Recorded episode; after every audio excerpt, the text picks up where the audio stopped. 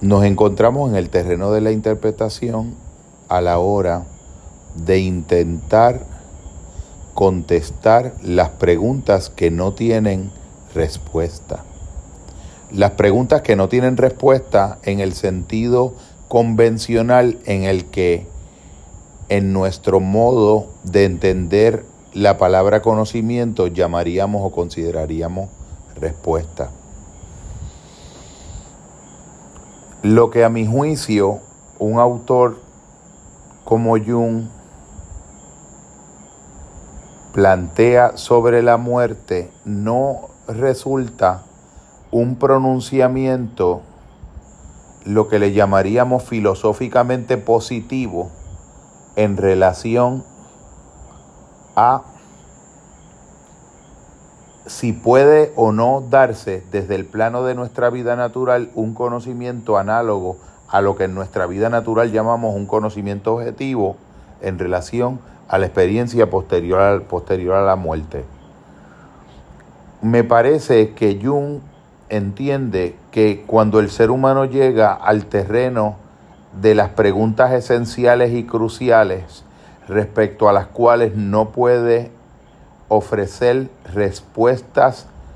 definitivas convencionales al modo de una respuesta matemática, al modo de una respuesta proveniente de un paradigma cuantitativo, al modo de una respuesta proveniente de un conocimiento llamado científico en un sentido newtoniano o en un sentido cuántico, el ser humano tiene ante su consideración la posibilidad de adentrarse al interior de sí mismo y explorar la posibilidad de lo que ocurre cuando decide tomarse en serio la consideración de las imágenes primordiales que en el fondo de su alma viven, persisten y se mueven en una dinámica que hunde las raíces en lo más profundo de lo cosmológico y decidir cómo posicionarse con respecto a esas imágenes desde las cuales lo más profundo del ser humano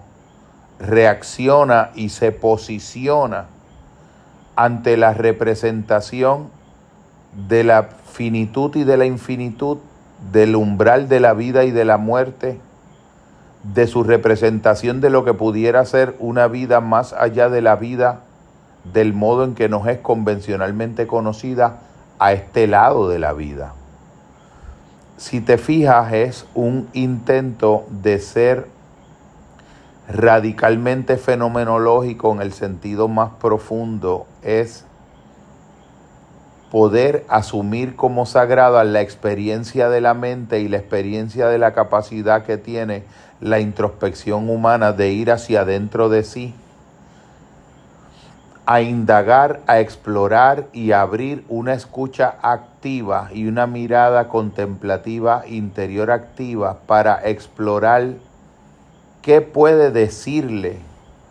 a su corazón insaciado por las respuestas convencionales del conocimiento finito, qué pueden decirle esos depósitos inefables, inagotables, insondables de procedencias desconocidas que laten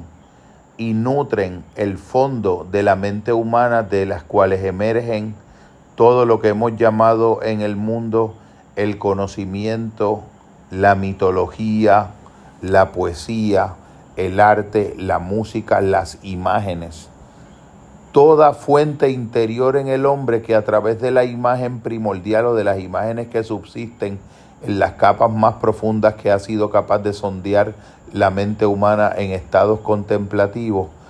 todo lo que pudieran ser esas imágenes como portadoras de la semejanza con una posible realidad más allá de la vida o con una posible forma de representación en el símbolo, en la metáfora,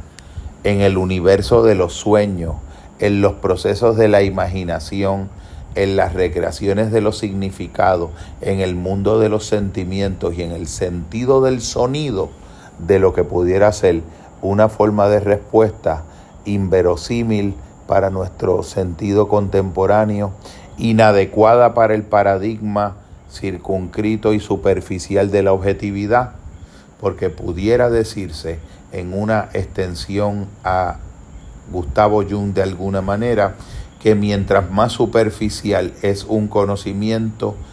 es más lógico. Y mientras más profundo es un conocimiento, es más paradójico. Y mientras más cercano a la verdad última de lo verdadero sea acaso posible un conocimiento, será más innombrable. Y solo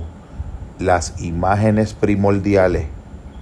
representarían el mejor intento de aproximación reverente, respetuosa y sagrada y de acercamiento a la semejanza de algo que pudiera ser lo más cercano en el centro del alma del hombre a una respuesta en relación a lo que no puede ser respondido.